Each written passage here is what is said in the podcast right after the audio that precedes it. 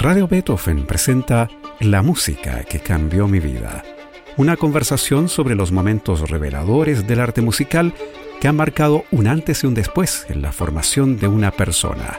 Conducción y producción, Gonzalo Saavedra. ¿Cómo están? Bienvenidos a este programa en el que escuchamos y conversamos sobre esas piezas, esos compositores, esos intérpretes que han marcado un antes y un después en la vida de nuestros entrevistados. Hoy estamos con una eximia crítica de ópera, danza y música, la periodista Claudia Ramírez. ¿Cómo estás, Claudia? Hola, Gonzalo, qué gusto escucharte.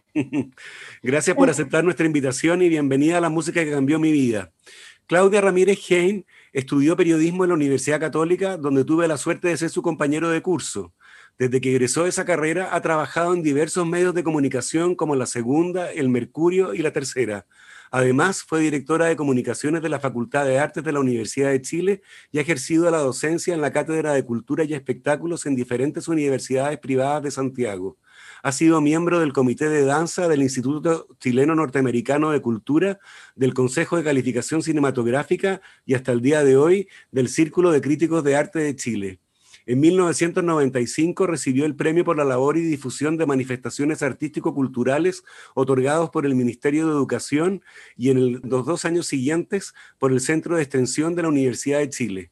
Has hecho muchas cosas, Claudia, pero siempre ligada a temas de cultura y especialmente a la ópera, que es tu gran amor, ¿no es así? Absolutamente, desde que tengo uso de razón, Gonzalo. La, la, ópera ha sido parte de mi vida. ¿Qué recuerdos tienes de tu infancia? ¿Cuál es tu primer encuentro con la ópera? Uy, debo haber tenido, calculo que unos 7, 8 años y un día, no sé si te acuerdas de esos televisores hielosos en blanco y negro que eran terriblemente grandes, iba pasando y vi una señora cantando y me quedé pegada, chiquitita, y me quedé pegada. Después con el tiempo supe que estaban cantando La Traviata, ¿ah?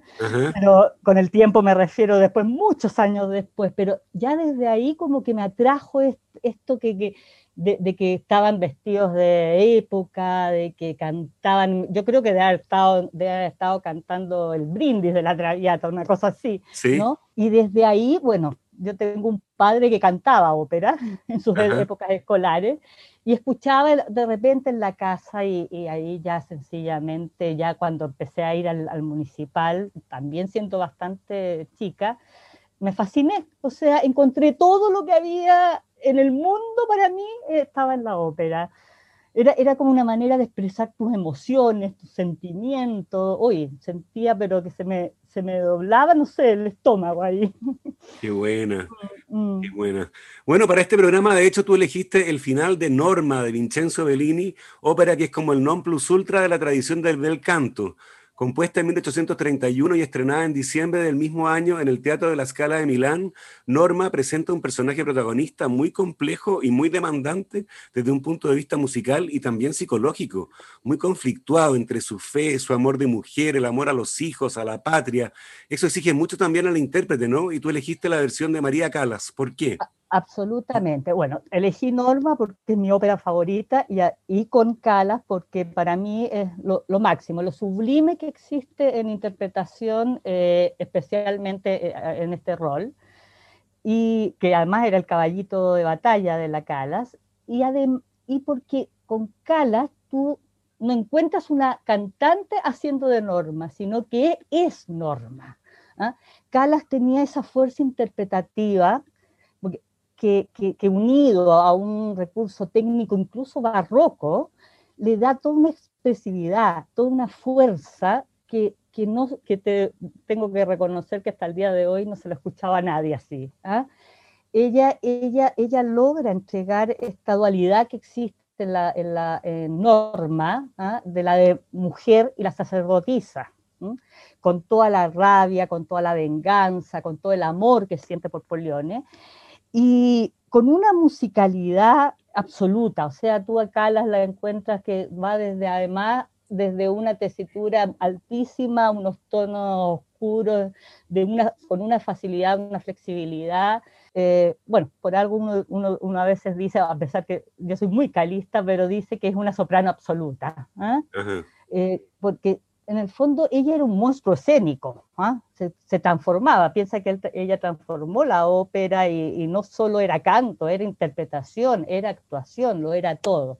Y en Norma, este final que elegí, ella, ella, ella lo hace con una sutileza, con un, canta como si uno diría desde las entrañas, haciendo que uno se, en el fondo se meta en esta mujer que opta finalmente por ella a la hoguera ¿ah? y sacrificarse a, incluso por sus hijos, por Adalgisa, su amiga, porque también hay una gran cuota de amistad dentro de esta ópera, y con el amor este que era el cónsul romano. Así es, la escena final se llama De non volerli, víctime, ¿no? Ah, no los conviertas en víctima. Y es un concertante en el que intervienen Norma, Orobeso, Polione y el coro. Y se trata de un final trágico, ultra dramático, ¿no es cierto? Sí, piensa que el propio Wagner, que no era muy adepto a la ópera italiana, él decía que ojalá él hubiese podido escribir un final como Norma. Ah, mira. Así que imagínate cómo es. Mm, Ajá. Mm. Genial. Oye, ¿qué te parece que escuchemos entonces de Non volerli vittime, escena final de Norma, ópera de Vincenzo Bellini? Interpretan la soprano María Calas como Norma, el tenor Franco Corelli como Polioni, el bajo Nicola Zaccaria como Orobeso, el coro y la orquesta del Teatro de la Scala de Milán, todos dirigidos por Tulio Serafín en una grabación de 1960, remasterizada en 2014.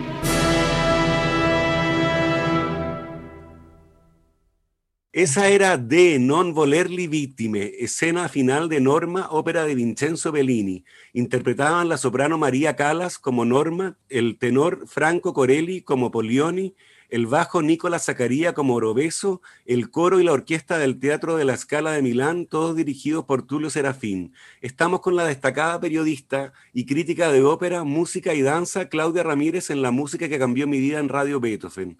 Como segunda obra para este programa tú elegiste Troime, la última de las cinco canciones que componen los magníficos Wesendonck Lieder de que Richard Wagner compuso mientras trabajaba en La Valquiria y Tristana y Solda, con los textos de Matilde Wesendonck, la mujer de uno de sus mecenas. Fueron publicadas por primera vez en 1862 estas canciones.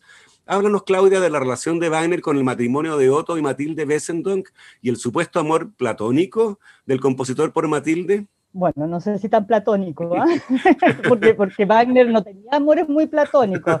Piensa que él, estaba casado en esa época eh, con Mina Planner. ¿ah? Así es. Y después de, y después de Matilde vino Judith eh, Gautier, si no me equivoco, bueno, y tuvo también a Cosima Liz, acuérdate, así que no, no fue muy, muy platónico, eh, yo creo, el amor que tenía por, por Matilde, que era la señora de Otto de que era una especie de mecenas que tuvo, que tuvo Wagner, ¿cierto? Eh, se dice que los, los, textos, los poemas son de Matilde, ¿ah? no, no, no, no, está 100% segura de esa parte, pero supongamos, adjudiquémoselo a ella. Y curiosamente, porque escribe, eh, Wagner no era muy dado a, que otros le escribieran, ¿ah? eh, él, él, solía escribir él sus libretos, ¿cierto?, de las óperas. Y a ver, y en vez de Líder, lo que encontramos es todo el poderío wagneriano, que hay, ¿ah? todo el poderío que él mismo tenía, ¿cierto?, dentro de la ópera este, eh, musical, en una escala menor, pero resaltando todo lo que fuera lo más íntimo. Es curioso porque aquí se da una, una, mirada más frágil de Wagner, que no era un hombre fácil, ni siquiera era un muy buen ser humano, si, si se quiere. ¿ah? Pero hay, hay una mirada íntima, eh, incluso eh, estaba muy él influenciado por Schopenhauer en esa época y veía todo lo que era este, esta búsqueda del nirvana, ¿cierto? Pero él lo interpretó a su manera. ¿ah? De hecho, hay unas cartas a Matilde en que, en que él le dice que para alcanzar la purificación y para alcanzar la eternidad, todo pasa por el deseo sexual. Y por eso los Besant Leader, que es una búsqueda, ¿cierto?, de la felicidad a través de la muerte, de la eternidad, eh, están llenos también de una carga bastante erótica, si se quiere. ¿ah? ah, mira. Los cinco poemas o las cinco músicas, porque al final lo que él compone es una, aunque no tuviera a veces las palabras, es una, son poemas, ¿ah? son poemas musicales. Y en este último, este ángel que ha buscado la felicidad se, queja y quiere la eternidad, y la eternidad es a través de la muerte y del deseo sexual también. ¿ah? Eh, eh, eh, en esa parte es, bien, es bien interesante. Ahora, yo elegí, y, que yo sé que era difícil de encontrar, con Nadine Denis.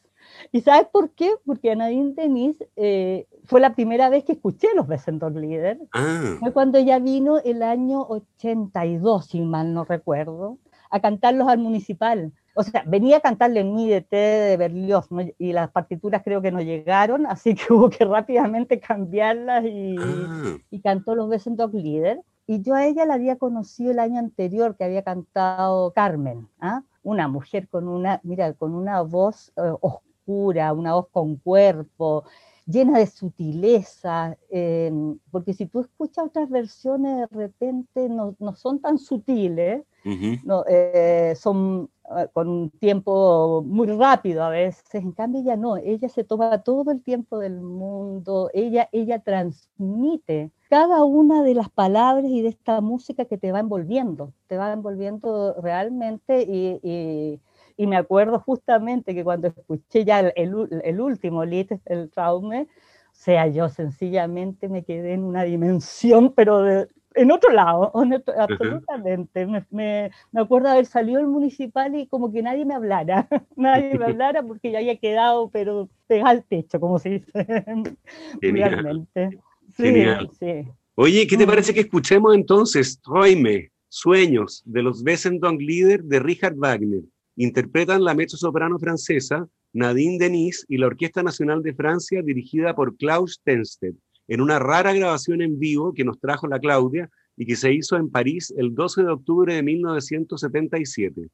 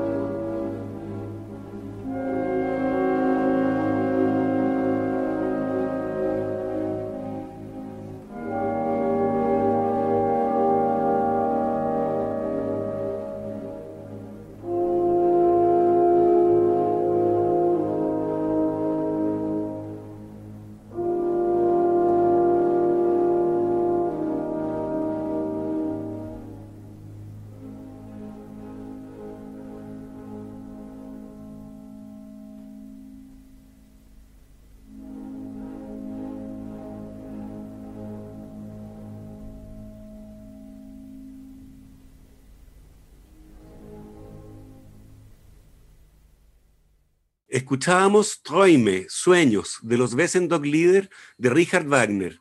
Interpretaban Nadine Denis y la Orquesta Nacional de Francia dirigida por Claude Tenstedt. Estamos con la periodista y crítica de ópera, danza y música Claudia Ramírez en la música que cambió mi vida en Radio Beethoven.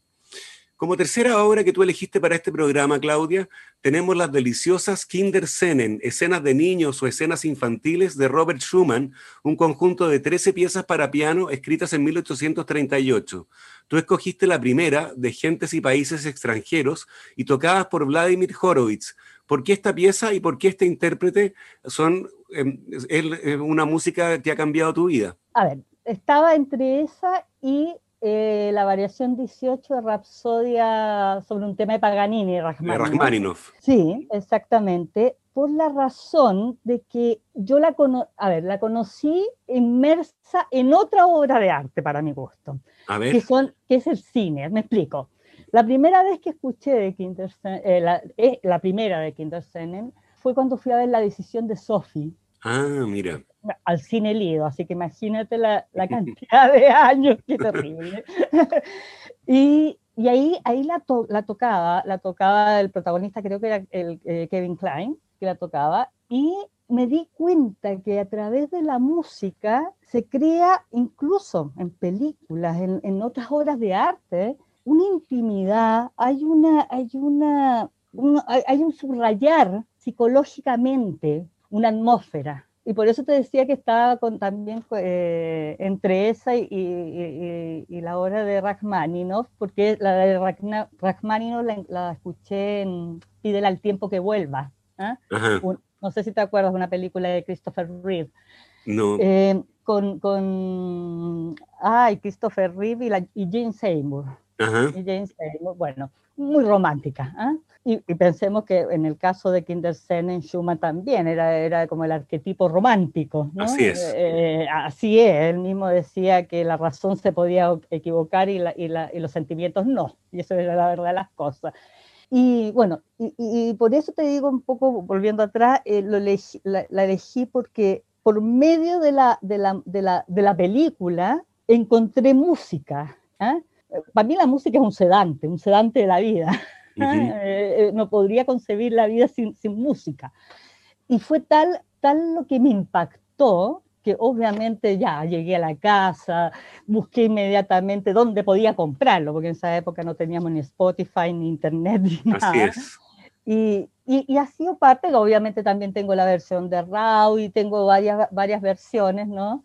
Eh, pero elegí a Vladimir Horowitz porque para mí Horowitz era el intérprete en el que se reunía todo lo que era el trabajo pianístico. O sea, tú de repente encuentras que uno es bueno en técnica, otro es virtuoso, otro es sensible. Pues no, para mí Horowitz lo reúne todo, y no solo los Kindersen, o sea, me refiero en, la amplitud de, repertorio que él tocaba. Y, obviamente, bueno, sí, sí, voy a escuchar los Kindersen, que me perdonen el resto de los pianistas, pero lo primero que agarro es un disco de Horowitz, lo pongo. Claro, por supuesto, es que en la ejecución pianística está todo ahí en él. En él ¿ah? Así es. Y él transmite, y él se convierte, como decía también él, se convierte en el compositor a la hora de, tocar. ¿ah? Y, envuelve al, público, envuelve al auditor cuando lo estás escuchando. Y en este caso te envuelve en, otra poesía musical que era la que escribía Schumann. Claro. Exacto. Me estaba acordando de otro uso de, esta mm, escena de niños en la película El porqué de tot plegat, El porqué de todas las cosas, del director catalán Ventura Pons, que está hecho sobre la, sobre la base de los cuentos de Kim Monceau. Eh, ahí, eso sí, se usa de manera muy contrastante porque mientras que una mujer hace un discurso medio sadomasoquista, suena de gente y países extranjeros y el, el el resultado es bien espeluznante, la verdad. me imagino, no, no lo he visto, pero me imagino. Ahora, si tú ves, la mayoría de, las películas siempre, siempre acuden, muchas veces, más allá de la banda sonora, acuden a, piezas clásicas, por llamarla, o doctas, como quieras llamarla. Oye, Odisea al Espacio 2001, eh, incluso hasta el bolero Ravel en esta famosa película, ¿cómo se llama? La Mujer 10, claro. Claro. siempre, siempre, siempre vas a encontrar, porque te, te, lleva a una intimidad, a un contraste, como decías tú en la película esta del catalán, te, transporta, te mete, te mete en otra dimensión. ¿ah? lo que yo te decía, o sea, la música, la música es un sedante y, nos sirve incluso para la salvación, si quieres. decirlo de alguna manera, sí. Sí, claro que sí. Oye, bueno, escuchemos entonces la delicadísima de Gentes y Países Extranjeros, la primera de las escenas de niños de Robert Schumann. Interpreta el pianista ucraniano-estadounidense Vladimir Horowitz.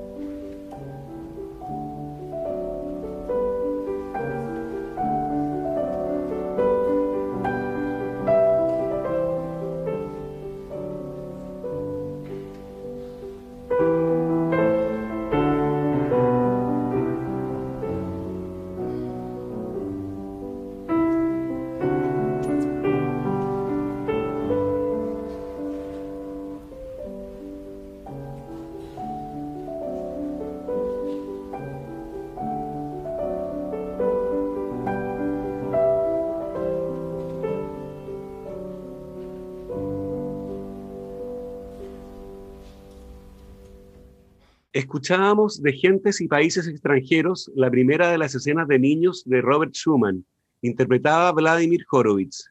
Llegamos hacia el final de este programa en el que estuvimos con la periodista y crítica de ópera, danza y música Claudia Ramírez. Yo te quiero agradecer, Claudia, por esta selección magnífica y por tus sabios comentarios. Gracias, Gonzalo. No, gracias a ti por, por permitirme retrotraerme incluso al pasado buscando, porque eh, cuando hubo que buscar la, selección, uf, había tanta, tanta música que me traía, me, traía recuerdos, porque ojo, a mí me gusta la música, la música en mayúscula, y cuando digo eso es de Monteverde a Madonna, incluso Chayanne, y, no, y no es mentira, la verdad las cosas, porque la música te llena, te llena el alma, te, te, te da otras satisfacciones, te permite estar triste cuando quieres estar triste, te permite estar feliz cuando quieres estar feliz. Así es. Oye, muchas gracias Claudia una vez más. Y a ustedes los dejamos convidados para una nueva versión de este programa el próximo domingo a las 13.30 horas. Recuerden que pueden escuchar este capítulo y los otros que han sido emitidos en forma de podcast en nuestro sitio web radiobeethoven.cl. No se vayan de nuestra sintonía, ya viene que siga la función y luego temporada Música UC con conciertos del Instituto de Música de la Universidad Católica. Muy buenas tardes. Radio Beethoven presentó La música que cambió mi vida, una conversación sobre los momentos reveladores del arte musical que han marcado un antes y un después en la formación de una persona. Conducción y producción, Gonzalo Saavedra.